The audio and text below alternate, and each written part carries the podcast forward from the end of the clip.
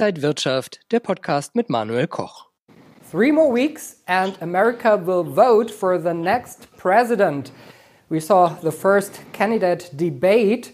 It was honestly a mess, and the president also got infected with the coronavirus.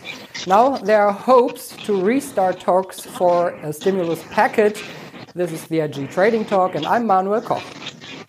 And joining me now are Salah-Eddine Bouhmidi, he's the head of markets at IG, and Peter Tuchman, the legendary Einstein of Wall Street, over 35 years on the floor of the New York Stock Exchange. Guys, so good to see you.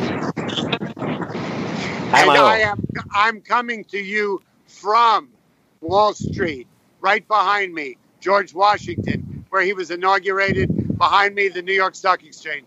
Welcome. Great to see you, Salah and Manuel. Thanks for having me. Peter, you got infected with the coronavirus uh, very early this year, and we still can see that you suffer. What do you think about how the president handled that situation? You know, I really think, you know, you know, I've been trying to convey the message for a while now, having experienced and lived the virus, that people have a misconception that if you're old, you die, and if you're young, you get better.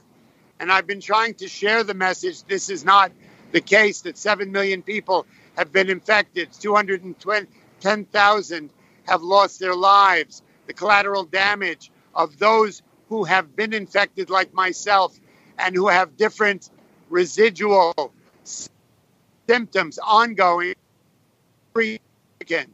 And so, all politics aside, you know, the fact is that the president has, whether we find this to be a truism or not, it appears the president has been infected, clearly by his own irresponsibility as having a super spreader event and been in denial about the importance of wearing a mask and importance of social distancing. But what I find a bit disconcerting, all politics aside, is that it's so disrespectful for people like myself, for people who are like myself, who are suffering from long term, unknown residual uh, and collateral uh, symptoms that are life threatening still, that are life debilitating still. And Mr. Trump still has not shared his empathy for those who have lost their lives, shared his empathy for people who have continuous symptoms, and still elevates himself above everyone else that he presumes that we will all be able to get airlifted to Walter Reed Hospital and be given the super duper Regeneron cocktail and that everything will be bright and shiny. And while I am now suffering eight months of severe residual symptoms, he's telling the world not to be afraid of the virus and that he feels 20 years younger. It's irresponsible. It's antithetical. It's anti-empathetical. It's it's it's very it's very disrespectful, and uh, it takes me to a level of anger that I don't like to be, and I try and share my empathy with all those who have lost a loved one, who go to home, go to home, go home every night, and go to bed at night having lost a mother and a father, a son, a daughter. Uh, lost a family member and was not able even to say goodbye. And our president stands at the top of the balcony, making it seem like this is no big deal. We shouldn't let it control our lives and all that. So it's absolutely inexcusable on every level, Manuel. Peter, and we are very happy to see you back on Wall Street and uh, that you get better. So, um, yeah, still uh, all the best and uh, get better soon, Peter. Uh, it's good to see you smiling. Thank you so much. You know me. I'm not going to let them get me, but it's important that we acknowledge what's really going on. Peter, let's talk about the markets. Um, there are hopes for a new stimulus package. How important is that for the US economy and maybe for the markets as well? So, you know, as we look at the market, you and I have been talking with Salah so wonderfully for almost a year now about what really, really moves the markets you know, and we've seen interest rates in the Fed, we've seen China trade deals, we've seen problems with Canada and Mexico. What really, really moves the market? earnings sometimes and whatnot. And obviously, the moves that we've seen from February to March and March to here. Right now, as we examine the markets, the market's really not focusing on whether we have a Biden or a Trump win. I really believe there's two factors affecting the market on a day-to-day basis. It's the it's the uh, stimulus package and it's the state of the virus, the reopening and where the virus is on its on its own. So for right now, I think it's really important that we do pass another stimulus package. I don't know some of the particulars, but it's clear that a lot of people who are furloughed are not getting their jobs back. I believe there are a lot of people who now have been out of work long enough that they are really having trouble putting food on the table. So, for the majority of people who are not the rich and wealthy, who are not getting the Regeneron cocktail, who have lost family members, who have lost jobs, and who are suffering the devastation of a recession and a depression, I believe it's super important that we do get a stimulus package. And I hope it goes through. But once again, we've got this crazy partisan politics going through. And, you know, the other day the market was at a high anticipating a stimulus package. And Mr. Trump, you know, in the middle of the afternoon at 2:30 while the market's trading at record highs decided to tweet that he's going to walk away from the deal and the market sold off 700 points. And then a few hours later he changed his mind. So there are two preeminent problems, the stimulus and the virus, and this is an ever-changing story. Peter, indeed, we need a stimulus on the market. And uh, if we look actually, uh, uh general speaking, on election years since 1929, we see that election years are actually good stock market years. According to my calculations that I uh, that I measured for the Dow Jones since 1929, uh, we achieve an average of 6.53 percent. Sorry, in election years. The current year-to-date yield for Dow Jones is currently at plus minus zero. Will we still achieve our average election year performance this year? So a stimulus package could drive that, right? A stimulus package will clearly drive the market higher. It's important for us to note that Mr. Trump has been running his campaign and his presidency on a strong Dow Jones not necessarily a strong economy. And nobody could have predicted that we would now, is in the last year of his presidency, be in this incredibly devastating state of a health crisis and yet a financial crisis and a deep, deep global economic recession, right? Whether we're going to be able to get a stimulus package in the next three weeks and it's going to take us up six and a half percent, I'm not clear. Okay, it's hard to know what will be the preemptive catalyst in the market going higher or lower over the next three weeks. I believe Mr. Trump is going to do everything in his power to get the market to rise as much as he can coming into election day. I would imagine he's sitting there trying to figure out can we get it up six and a half percent on November 3rd? Can we peak this market out at record highs. I think that's his goal. You know, it is a challenge.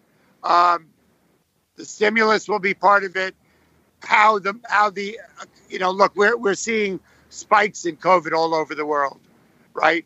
I don't think that's going to change. So right now, I believe the preemptive move to get the market in any kind of positive territory is the most robust stimulus we can get asked for, and that's really a matter of Miss Pelosi, Mr. Schumer, the president, Mitch McConnell, and Lindsey Graham. And those are some wild cards if I've ever seen them. Fact is definitely in this volatile environment, 6% is almost nothing. We have seen and this is for me from a technical perspective something which is clear.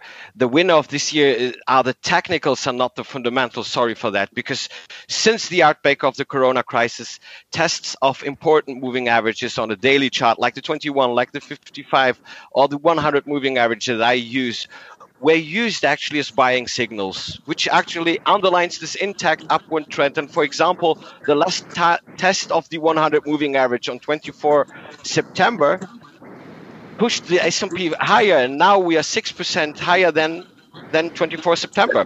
Right. You know what? Look, we know the market is not going up on fundamentals because there's not enough information to really understand the guidance and earnings going forward. Technical analysis, though, defies all of that, especially in deep volatile markets. We are we are breaking. We have seen now since March, barely a day where there's not at least a one percent move in the Dow Jones and or the S&P. That being said, we are hitting extraordinary technical levels.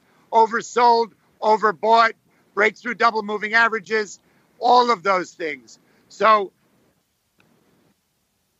the market and the uh, the tweets and Mr. Trump's irresponsibility, irresponsible interaction into the marketplace, which I believe is tantamount to man- market manipulation, is is way overpowering. Yet, if you stay firm to your technical analysis, there is money to be made in this market. We know it. We talk about it all the time because at the end of the day, markets are so powerful. The technical analysis is so powerful in a market like this, and it's been tossed around. So I stick with the technical analysis. We're going to see, you know, what how that works out over the next three weeks. I'm not clear yet, uh, Salah but I'm I'm I'm with you. So we're going to see us anyway, and uh, and be in contact. We're going to talk about this uh, topic, of course. Yes, we are. Peter, I just read today that uh, Broadway will be closed until the end of May at least. Also, here in Germany, we see stricter rules at the moment. How's the situation in New York at the moment? So, you know that I had my surgery on August 12th. I've been in recovery now for eight weeks. I have a few months more. I've been back and forth to New York ever since I was uh, let out of quarantine in June. And it's fascinating to see this city in the state that it's in. Obviously, if we look at the city in March and uh, uh, April, May, June, it really was the sound of sirens, the sounds of, of silence, and really basically empty streets. As the city is slowly reopening, you're getting a sense of life. I arrived in New York two days ago for to do the interview with you guys. I wanted to give you a little bit of a beautiful view of Wall Street and the life we love here. Um, the city is slowly coming back to life. I believe we are seeing some spikes in different uh, zip codes here in the Brooklyn area and the Queens area. In the city, I'm not sure you do see a few more restaurants open than before.